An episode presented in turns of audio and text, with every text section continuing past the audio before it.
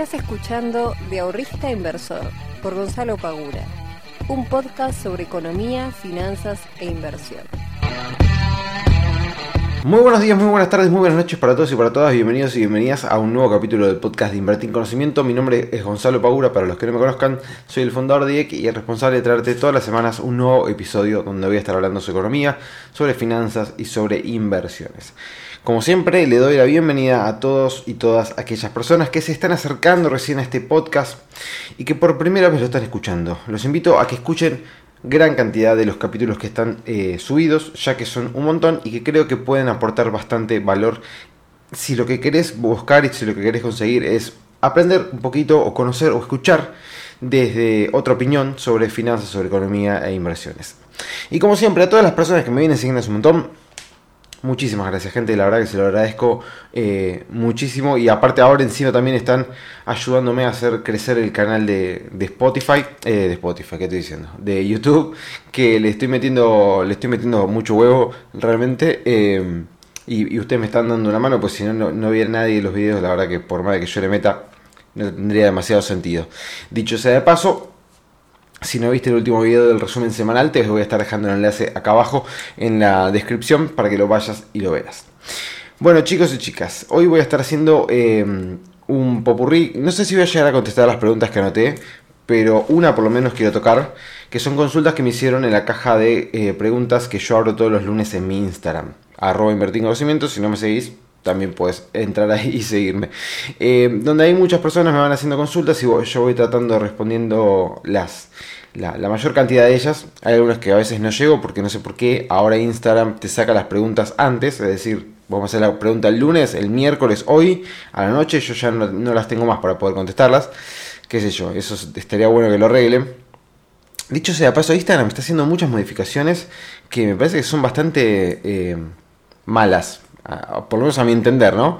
Eh, y de hecho, ayer creo que fue, sí creo que fue ayer, que estaba funcionando medio mal, me, habían desaparecido un montón de, seguidores en, la aplicación, bueno, un desastre. Em, pero bueno, ahí también pueden entrar para poder dejarme tu consulta y yo te voy a estar respondiendo nada, lo antes posible. Así que hoy voy a estar hablando sobre eso y como siempre hablando sobre un poquito sobre mercados, en donde mientras grabo esto, estoy mirando que Bitcoin ahora está en los 20.400. Aparentemente se queda ahí, ¿no? O sea, no, no le estaría dando la, la fuerza como para poder despegar. Eh, o está tomando impulso. Esa sería otra. Si ustedes miran el gráfico diario, como estoy yendo, haciendo yo en este momento, si ustedes miran el gráfico diario van a ver que eh, rompió el, el high anterior y ahora estaría bajando, llegando a lo que antes era una resistencia y ahora se transformaría en un soporte. Que puede llegar a ser, es decir, estos 20.400, podría llegar a ser, ¿por qué no?, un lindo eh, trampolín para que salga eh, al alza y de una vez por todas terminemos con esta tendencia bajista que ya tiene un año. Se cumple un año literalmente, ahora en noviembre, este mes, ya se cumple un año desde que Bitcoin comenzó la baja el año pasado, así que un año este, de capa caída es un montón de tiempo. Eh, obviamente para las inversiones un año es poco tiempo. Pero bueno, para los simples mortales como yo y como probablemente ustedes también, eh, un año en baja es bastante tiempo. Te molesta, llega un momento de decir, bueno, listo, ya estaríamos, ¿no? Empecemos a subir. Así que bueno, esperemos que, comience desde acá. Lo bueno es que tenemos ahí un, soporte, está dejando unas mechas eh, interesantes el gráfico con, demanda, así que esperemos que lo, aguante y salga desde acá. Mientras tanto, tenemos también a lo que es el Standard Poor's y eh, el Merval. El Standard Poor's, que recordemos, había hecho una suba interesante desde su zona de soporte crítica que eh, recuperó casi un 10%, si no me equivoco. A ver. Recuperó, recuperó, sí, casi, casi un 10%. Y en el día de hoy está cayendo un poquito, un 0,46. En el día de ayer también cayó, pero rompió el último high que había sido en los 37.92. Lo cual tranquilamente podría ir a buscar esa zona. Los 3.742 puntos del Standard Poor's. Eh, para apoyarse, hacer fuerza y salir para arriba. Recordemos que también va a estar la noticia de la tasa de la Fed, que eso supuestamente se espera una nueva suba, em, que queda la tasa del 5%. todavía creo que no, eh, no, no, salió, si no me equivoco. Eh, lo vamos a ver en el día de hoy. Así que eso es una noticia importante siempre tener en cuenta qué es lo que puede llegar a pasar con la tasa de interés de la Reserva Federal estadounidense. Y mientras tanto, el Merval, que ayer estaba subiendo, si no me equivoco, a ver, Sí, efectivamente. Ayer el Merval hizo nuevos máximos, señoras y señores. Em, y hoy está dejando en el gráfico diario una mecha muy linda de demanda, lo cual podría llegar a esperanzarnos de que el Merval continúe cayendo. Evidentemente el Merval le importa poco y nada eh, y está ganando está ganando terreno. Porque si ustedes se fijan, viene un subidón tremendo, ¿no? Viene un subidón muy muy importante. Viene subiendo un 85% en 128 días. Es un montón. Realmente es muchísimo. Eh, aguantó la zona de soporte en los 135.694 para ser exactos. Y desde ahí volvió a subir y, hacer, y a hacer máximos. Así que tenemos, estamos hablando máximo en pesos, no en dólares, ¿no? Pero está recuperando terreno en dólares perdidos que había perdido desde el 2018 o el 2019 no creo que fue finales de 2018, principios de 2019. Em, y está ganando terreno eh, lo que son las acciones locales. Así que las acciones locales la verdad que estuvieron dando muy buenos rendimientos en estos últimos eh, meses. Que yo realmente no le tenía mucha confianza, debo admitirlo. Em, de hecho cuando viste su guion dije, bueno, sería sano que empiece a caer. Evidentemente los resultados están siendo mejores de los esperados o se está generando una burbuja, una de dos, pero no, pensemos en positivo de que esto realmente es así, eh, dado que tendría todo como para que sea así, porque si nosotros vemos la parte previa, el palazo del cual venimos, todo haría a pensar de que realmente pueden estar las empresas empezar a crecer y recuperar terreno. Así que el Merval viene con nuevos máximos, gente. Y ahora sí, ya finalizando del dólar no tengo nada que decir finalizando esta cuestión del día de hoy y agarro mi machete para ver una de las consultas que era bastante eh, concisa, eh, que era básicamente qué convenía invertir, sin un fondo común de inversión o un plazo fijo.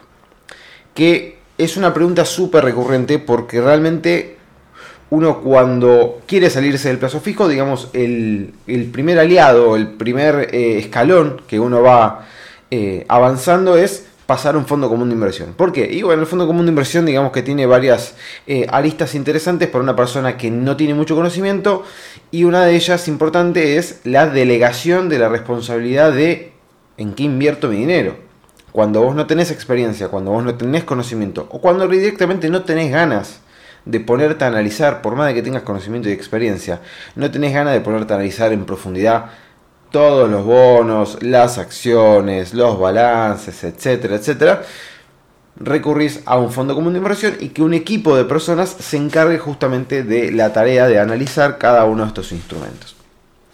Entonces, el fondo común de inversión es realmente un aliado de aquellas personas que quieran salir del plazo fijo y que quieran incurrir dentro de lo que es el mundo de las finanzas y investigar un poquito más a ver qué posibilidades tenemos eh, o qué activos existen para poner nuestro dinero.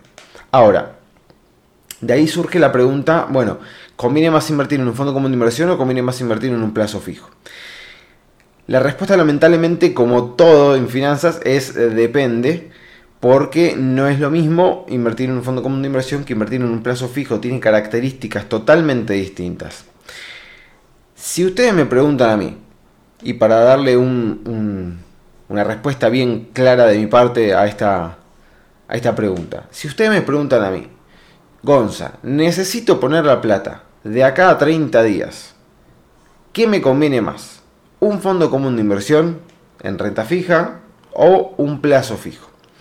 La realidad es que el fondo común de inversión no te va a garantizar una tasa. No te la va a garantizar. Por más de que sea un fondo de money market, que ya el fondo de money market quedaría descartado en este caso porque el plazo fijo paga más.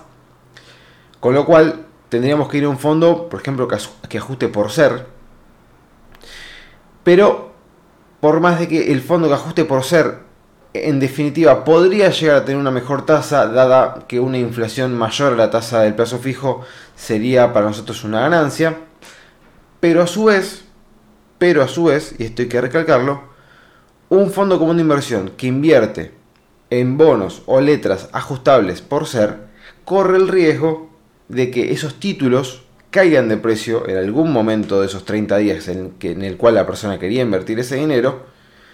Y si eso sucede, puede que eh, pierda dinero en ese lapso en el cual necesitaba invertir el dinero y ganar algo para poder usarlo 30 días después. Con lo cual, si ustedes me preguntan, y volviendo a lo que decía, si ustedes me preguntan hoy, a 30 días, ¿cuál es hoy la mejor opción o la, más la mejor y la más segura entre riesgo rentabilidad? Hoy es el plazo fijo, tradicional. Hoy es el plazo fijo tradicional. A 30 días estoy hablando, ¿eh? A 30 días. ¿Por qué? Y bueno, porque es el único instrumento en el cual de acá a 30 días vos sabés exactamente cuál es la tasa que vas a tener. Hoy es una tasa que está en el 6,2 mensual, si no me equivoco. Em, lo cual en octubre supuestamente se aceleró un poquito la inflación, que había sido del 6,2 en septiembre, en octubre aparentemente sería del 6,8, obviamente que todavía no lo tenemos el dato, em, pero digamos, si es del 6,8, efectivamente, bueno, sí, quedaste por debajo de la inflación, pero vos por lo menos te aseguraste una tasa que casi, casi empata la inflación. Y si, y si es del 6,2, le terminaste empatando la inflación, no perdiste poder adquisitivo en esos 30 días medido en pesos. Bien. Otros podrán decir, bueno, ¿y el dólar cómo entra en esos 30 días? Y bueno, es una ruleta. Te puede pasar de que vos compraste dólares y en 30 días, no sé, se dispare un 15, un 20% y tengas mucho más pesos. Puede pasar que esté planchado como sucede ahora o puede pasar de que por alguna cuestión en particular eh, entre muchos dólares, en ese lapso tuviste la mala suerte, te cayó el, tipo de cambio y en 30 días tenés menos plata. Entonces de vuelta, fondo común de inversión o plazo fijo. Bueno, depende. Depende de qué, de un montón de cosas. Nuevamente que si me vas a decir a 30 días, anda al plazo fijo, es lo más seguro, te da una tasa que hoy por hoy está bastante cercana a lo que podría llegar a ser la inflación quizás le empate, quizás si cae al 6% de la inflación hasta le gane. Con lo cual hoy en lo que es riesgo rentabilidad a 30 días, lo más seguro podría llegar a ser el plazo fijo.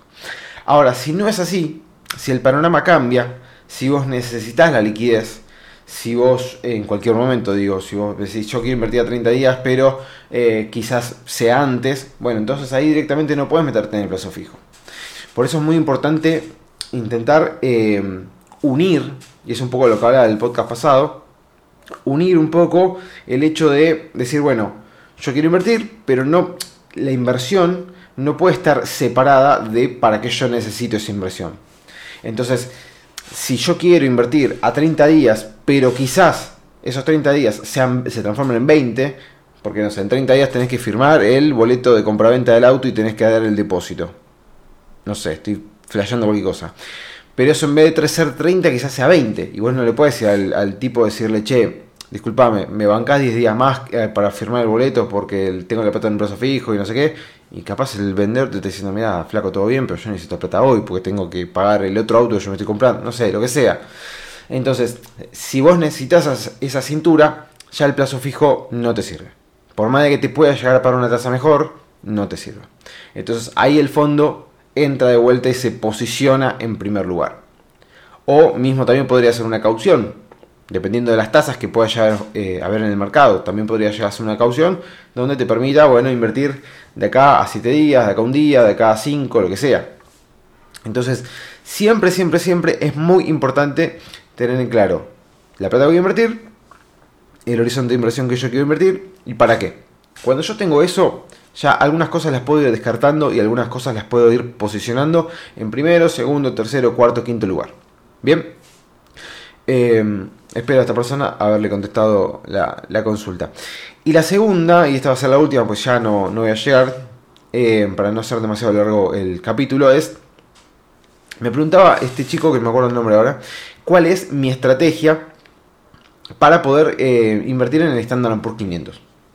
¿no? Que hoy sabemos y si no lo sabes, te estás enterando de que podés comprar el índice Standard Poor's 500 a través de los CDRs comprando el ETF.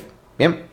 Eh, ¿Qué es el Standard Poor's 500? Para aquellos que no lo sepan, bueno, es un índice donde están cotizando las 500 empresas más importantes de Estados Unidos, que nosotros podemos acceder a esas 500 empresas comprando un activo que se llama ETF, que básicamente es un híbrido entre lo que sería una acción y un fondo común de inversión. Bien, no me voy a explayar demasiado porque ya lo he hablado en otros capítulos, pero digamos, existe un activo en el cual yo comprando ese activo estoy al mismo tiempo comprando ese índice. Y ese índice, tengan en cuenta que dentro de él cotizan las 500 empresas más importantes, con lo cual hay una amplia, amplia, amplia diversificación.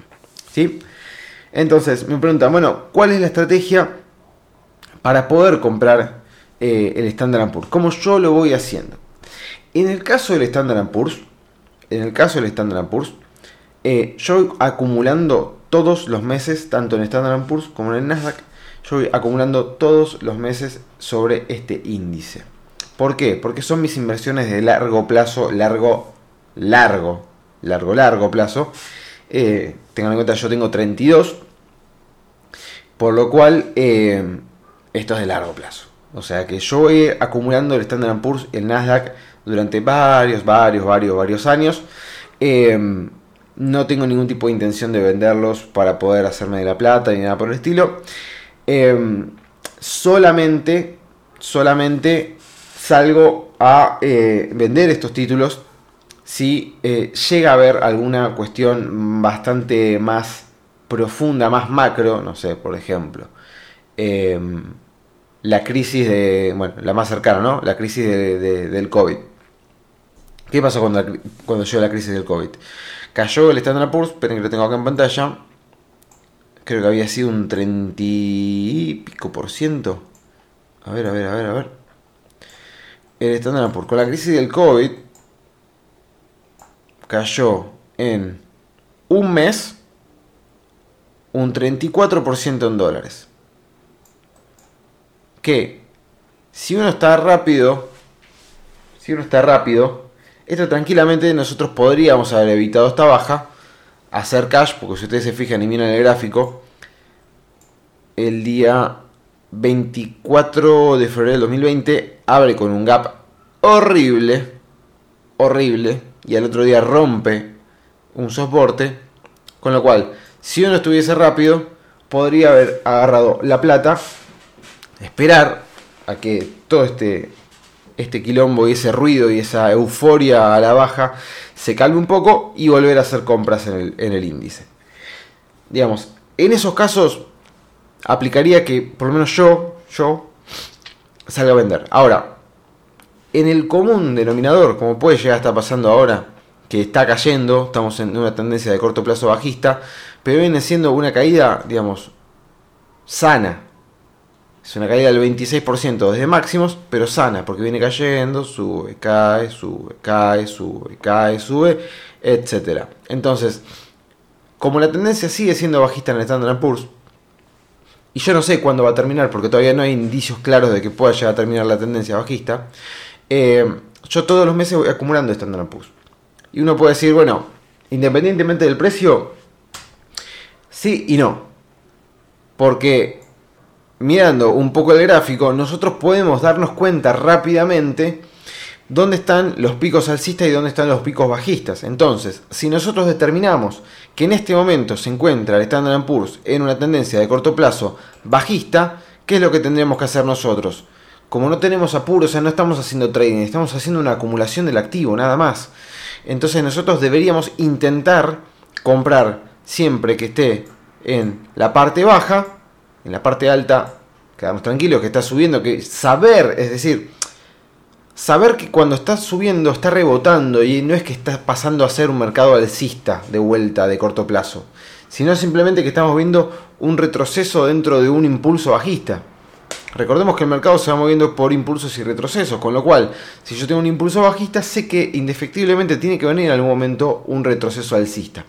En, ese retroceso yo no voy a comprar porque yo quiero acumular. Entonces, el retroceso lo festejo, me quedo tranquilo, lo disfruto el tiempo que dure, y cuando vuelve a caer, vuelvo a hacer las compras. Salgo de shopping, como digo yo muchas veces. Cuando veo que el Standard Poor's de vuelta está barato, o cayó, por no decir barato, pues eso a veces puede llegar a traer un poco de confusión. Cuando veo que el Standard Poor's está cayendo, compro. Cuando veo que está rebotando, me quedo tranquilo, lo veo, digo, ah, mira, tengo más plata que el día de ayer. Cuando vuelvo a caer, vuelvo a comprar. Y así constantemente. Lo interesante acá, más allá de, estas compras que se van haciendo todos los meses, es, eh, y para mí es fundamental, es decir, bueno, yo tengo esta plata para comprar todos los meses activos financieros, ¿cuánto de mi cartera o cuánto de este dinero yo voy a estar destinando a cada uno de estos activos? Entonces, del 100%, yo ya sé que el 20% va a ir para Standard Poor's, el otro 20% va a ir para el Nasdaq, y así lo voy repartiendo. Y automáticamente yo tengo la plata, digo, bueno, es en qué momento me encuentro ahora de Standard Poor's. Y me estoy encontrando en el momento de un rebote fuerte. Bueno, listo, no voy a comprar ahora me dejo esa plata, la pongo en algún activo financiero para poder trabajarla tranquilamente durante los días hasta que el Standard Poor's empiece a caer y cuando el Standard Poor's empieza a caer en ese mes voy y compro. Y así constantemente. Eh, ¿Qué pasa en los casos de las tendencias alcistas? O sea, porque yo ahora estoy hablando de una tendencia bajista de corto plazo. ¿Qué pasaría si el Standard Poor's se encuentra en una tendencia alcista de corto plazo? O, bueno, ya de largo plazo. Es exactamente el mismo criterio, pero nada más que ahora, en vez de estar comprando en los impulsos bajistas, estaría comprando en los retrocesos bajistas. Entonces, si yo, por ejemplo, en el 2021, que fue un año súper, súper alcista, bueno, pero si ustedes se fijan dentro de ese serruchito que está haciendo el gráfico, eh, que va subiendo, subiendo, subiendo y subiendo, tiene recortes. Entonces, cada uno de estos recortes puede ser tranquilamente una oportunidad para meterle más eh, plata a este activo. Es una forma de verlo. Hay otros que directamente hacen trading, compran y venden. Eh, a mí en estos activos financieros me gusta directamente acumularlos porque sé que los quiero tener durante mucho tiempo y que después vaya trabajando el interés compuesto, que vaya haciendo la, la historia, se vaya repitiendo y ver cómo se va incrementando mi cartera. Esa es mi forma de verlo. Cada uno después puede aplicar la que más les guste y la que más cómodo les quede, que es lo que siempre les digo. Si a vos no te gusta sufrir pérdidas, bueno, quizás esta no sea la mejor manera porque indefectiblemente tenés que saber que en algún momento los índices, las acciones, todo lo que tenga volatilidad, todo lo que tenga variación en el precio va a caer. Nada puede subir constantemente de manera indeterminada. Siempre va a haber una caída. Si no te gusta asumirla, entonces estás en los activos eh, financieros equivocados. Gente, no los voy a, este, no les voy a robar más tiempo. Este podcast lo van a poder estar viendo en YouTube el día viernes. Em, el día viernes, bien digo. Y el día domingo, recuerden que va a estar el nuevo resumen semanal también en YouTube. Así que les pido, vayan a darle muchísimo amor. Les mando un muy fuerte abrazo, que sea muy bien, nos vemos la próxima. Chao.